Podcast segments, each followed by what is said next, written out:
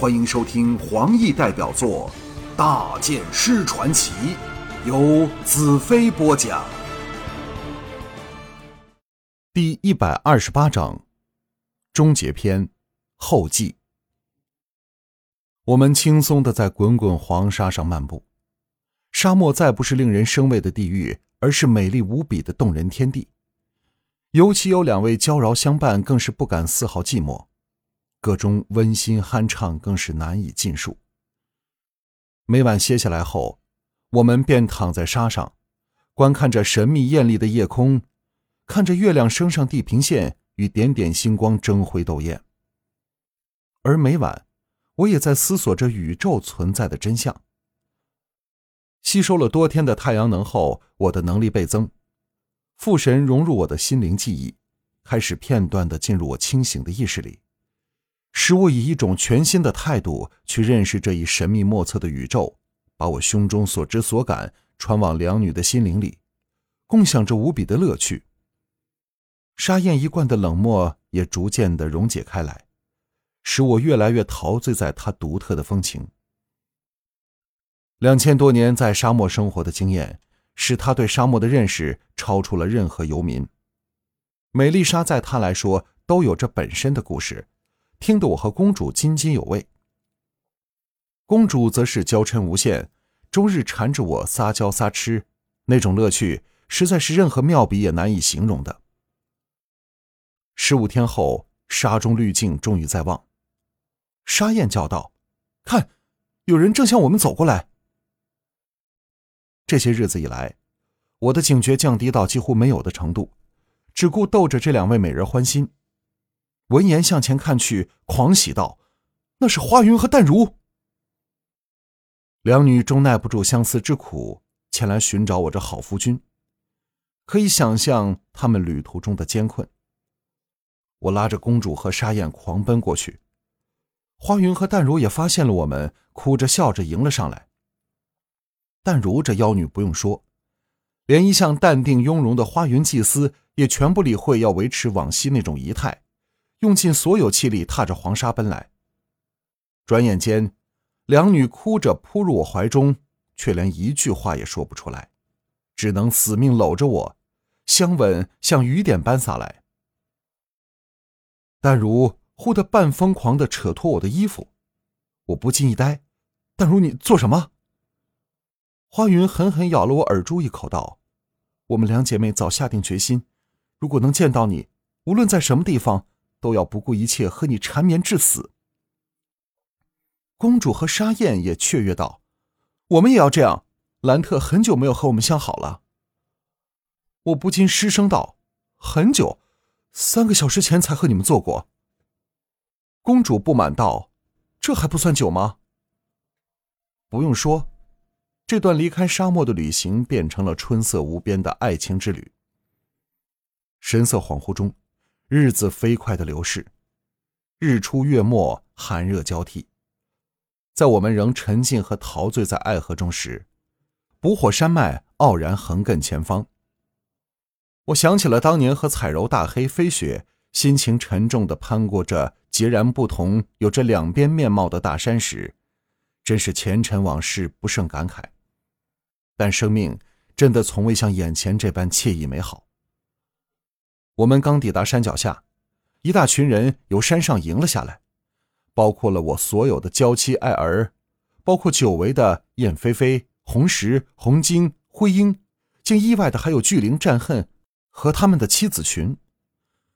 接着，众娇妻哭着拥上来，先是红月这小妮子投入我怀中，我学着战恨所树立的先贤典范，肆无忌惮的在她愈发丰满成熟的娇躯上下一阵揉捏。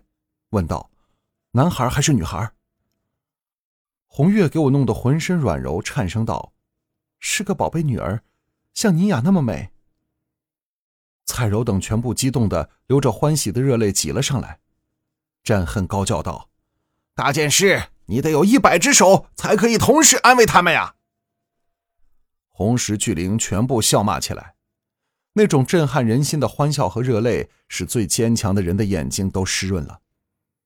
巨灵振臂高呼：“大剑师，你的功业将永垂不朽！千百世后的人都不会忘记你。众将兵一起拔出刀剑向我致敬。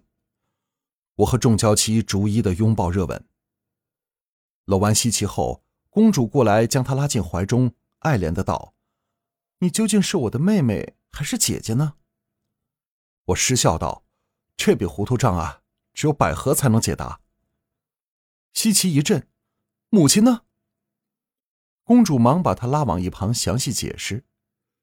我拥着燕飞飞，不理她的娇嗔，示威的亲热一番。让红晶等看到她娇羞动人的另一面，才向淡如花云笑道：“幸好他们没有下了你们两个那种决心，否则我现在身上连一丝布都没有了。”花云想起自己以前保持的尊贵形象，立时脸红过耳，狠狠瞪了我一眼。红石道：“净土所有你的好朋友全集中在捕火城等你，我们快回去吧。”红金叫道：“我要和你两位新的妻子跳舞。”顺便教他们不要跟你其他的贵妃学坏了。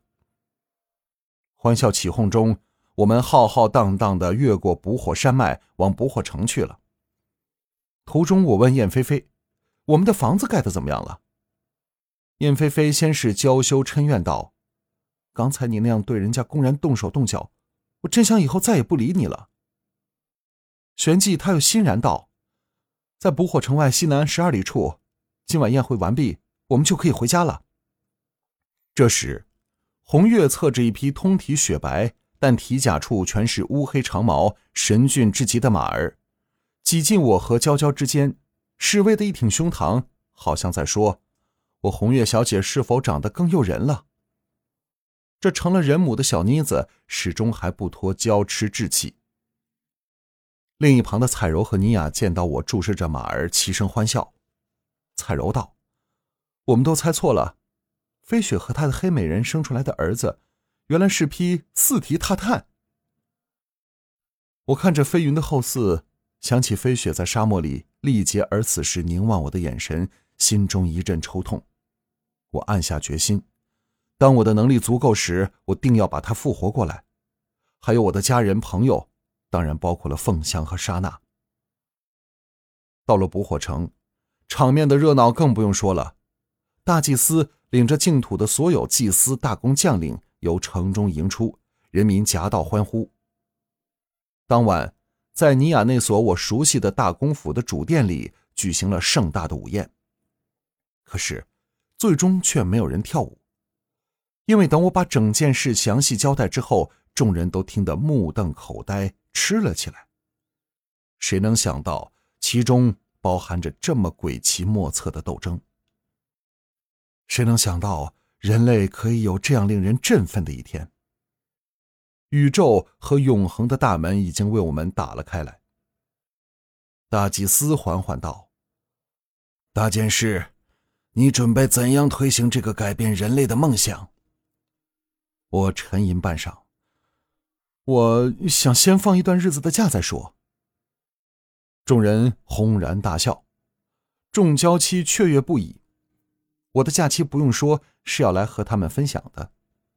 战恨道：“净土的确是个休假圣地，让我和巨灵红晶安排一下你的度假节目吧。”众妻纷纷笑骂。战恨旁的彩荣也不依的向他大发娇嗔。我向大祭司道：“我老了，等我休养生息，身体好了以后，再在净土上训练一些人，让他们到四处工作。”我就做幕后的指挥。这次连大祭司林志等亦失笑起来。巨灵同意道：“大剑师的话很有道理啊，我们都吃够了苦，所以再吃不得苦了。让那些不怕吃苦的年轻小伙子代替我们吧。”战恨接着道：“我们这批老骨头，幸好能挺得住微红一翠之苦啊。”我向战恨和巨灵问道：“帝国的情况怎么样了？”战恨抢着说：“事实我们都不太清楚，因为每到一个地方，我们都是饮宴玩乐，哪有时间去观察巡视？何况闲来还要玩那爱的游戏。我曾经吩咐巨灵让他负责，可他却失职了。”